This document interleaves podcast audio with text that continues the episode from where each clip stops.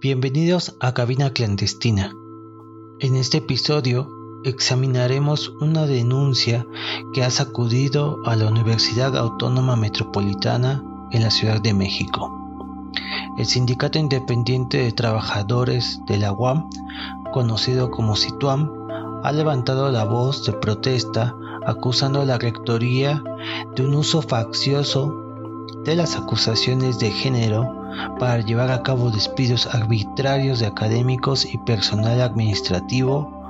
En conferencia de prensa el pasado 16 de agosto, la secretaria general del SITUAM, Abigail Gómez, expresó su preocupación por las acciones de las autoridades universitarias, señalando que se están aplicando medidas punitivas sin una investigación exhaustiva de los hechos. Uriel Jiménez, secretario de conflictos del sindicato, destacó que desde septiembre de 2022 se han registrado 45 actas administrativas, pero solo en 5 casos la gravedad ameritó una investigación y sanción por violencia de género. Además, la ausencia de un marco normativo claro para abordar la violencia de género ha sido criticada por el sindicato. Noemí Luján, secretaria de Asuntos Académicos, enfatizó que esto está permitiendo que se proteja a posibles acosadores y que no se siga un debido proceso en las investigaciones. En entrevista,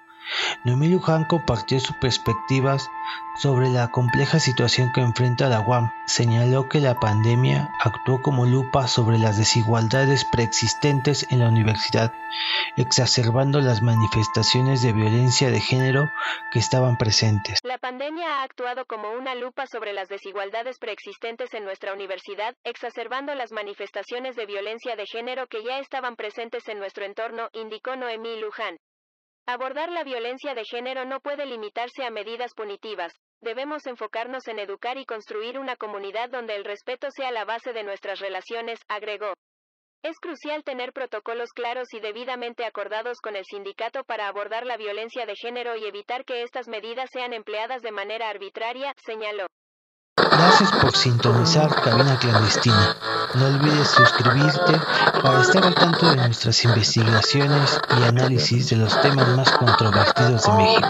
Hasta la próxima entrega.